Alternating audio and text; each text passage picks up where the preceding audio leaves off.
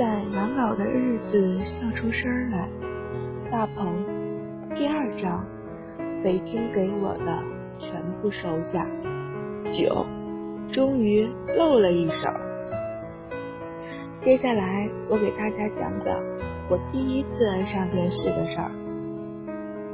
二零零六年三月，张朝阳继登山之后，又想出一个推广搜狗品牌的活动。他要选一条狗为搜狗代言，年薪十万，月薪三千的我负责主持那场活动，要了亲命了，我怕狗。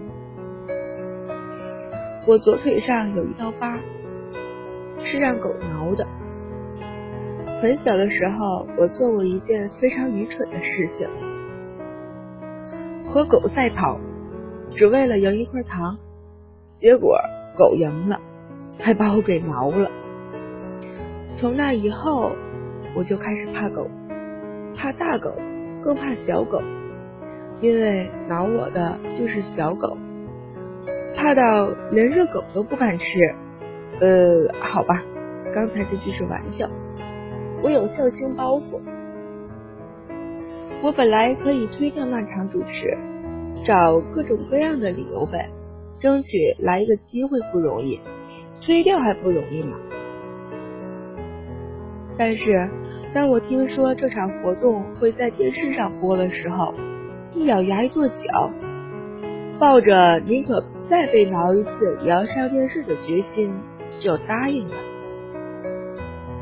那时候我已经在搜狐搜狐主持了很长时间的明星在线和各种直播了，但是我爸我妈不会上网，他们看不到，总说你要是什么时候能在电视上主持就好了。这一次机会来了。活动前的一晚上，我在父母翻我在家里翻遍了所有能穿的衣服，想找出一件可以上电视的，但是找不到。我把第一次上电视看得很重，必须闪亮登场才行，就去了一趟西单，想要买一套。我一共带了八百块钱，到了才发现。那点钱根本买不了一套，只能买一件。我在一家店里看中了一件白色的西装，穿上以后挺帅的。老板说那件西服要两千多，打完折一千多。我说我只带了八百块钱，老板说那也行。我当时就后悔了，怎么没说只带了两百呢？我确实很喜欢那件衣服，但是舍不得买，就走了。出门逛了一圈，逛不到合适的，又回去了。我想自己马上就可以上电视了，我爸我妈都看着，八百就八百吧，豁出去了。那件白色的西装。是那时候我买过最贵的衣服，买完就开始借钱活了。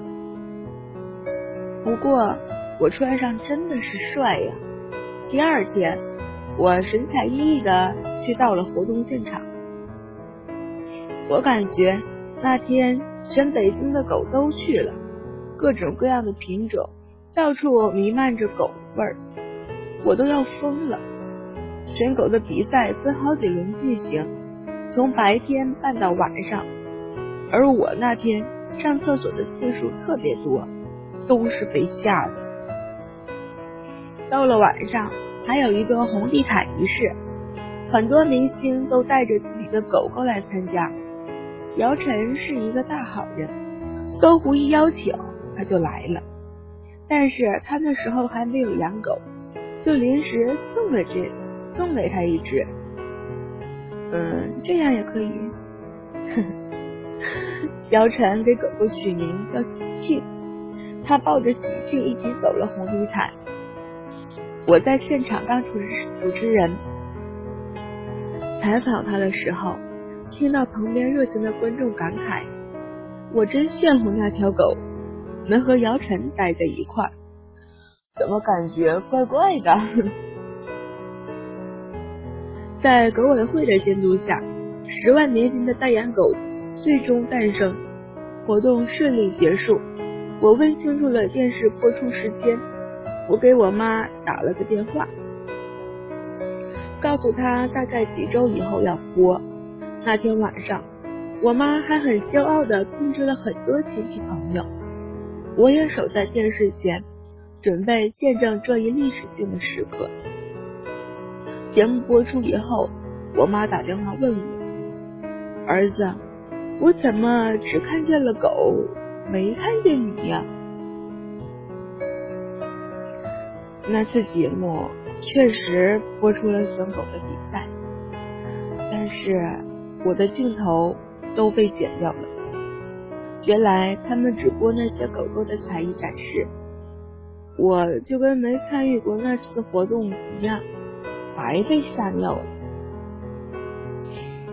这就是我第一次上电视的事儿，但是没上去，我觉得挺对不住我爸妈的，一直想找个机会弥补。还是张张朝阳，还是关于搜狗，他们又想出一个活动，效仿二零零五年大火的超级女声。他要在二零零六年的夏天选出搜狗女生。当年的搜狗女生也在全国各地举办了海选。我作为海选主持人，连续一个多月都在武汉、上海、广州、成都这些分唱区出差。后来，全国五十强去到北京，比赛进入到电视播出阶段。你别看上面这几段轻描淡写，三行字就讲完了，但是漫长的出差期对我来讲非常痛苦。每天都住酒店，每天都在路上，每天都搞活动，每天都看姑娘，哪个也不是我的。一个多月的漂泊让我身心疲惫，支撑我的。是终于可以上电视的机会，我要站到那个框框里，让我爸我妈看到我。搜狗女生是和东南卫视合作的，所以会在东南卫视播出。回北京后，我听到了一个好消息和一个坏消息。先说坏消息吧，东南卫视坚持要在自己台里的主持人主持搜狗。女生的比赛，所以我就没办法上台了。好消息是，为了弥补我的遗憾，我依然可以在台侧主持第二现场。也就是说，哪位选手被淘汰了，我可以采访他的感受，这部分一样也会出现在电视里。我已经很满足了，只要能出现在电视里录制的那天。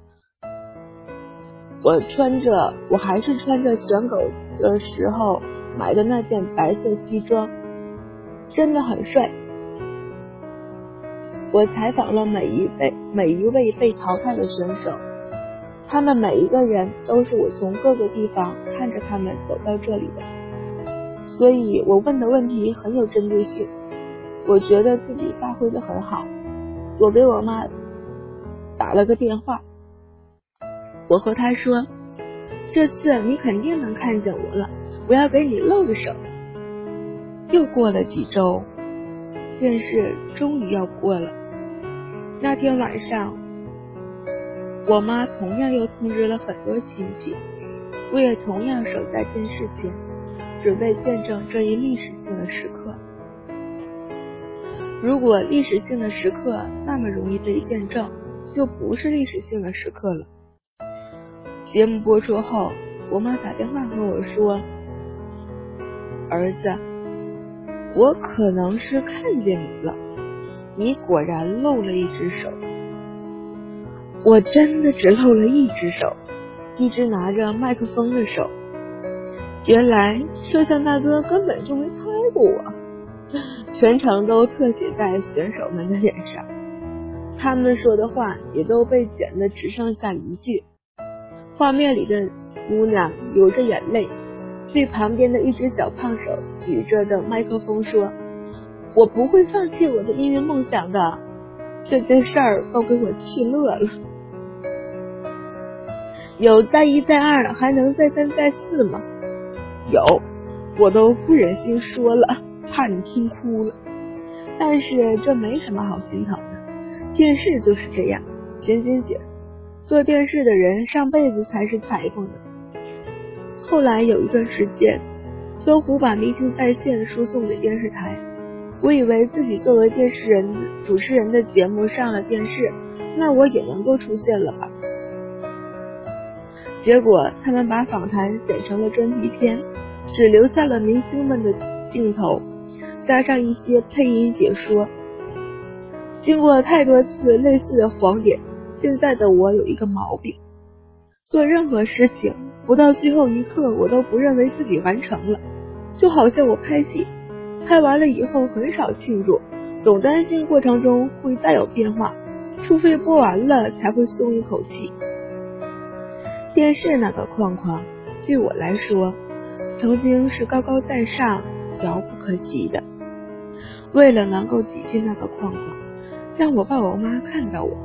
我做了很多的努力，那几次失败的经历，虽然观众们不知道，但是我自己知道。我知道我穿着那件白色西装很帅气，我知道我克服了怕狗的恐惧，发挥的非常好。我知道迟早有一天，我一定会挤进去。我是最胖的哦，不对，是最棒的。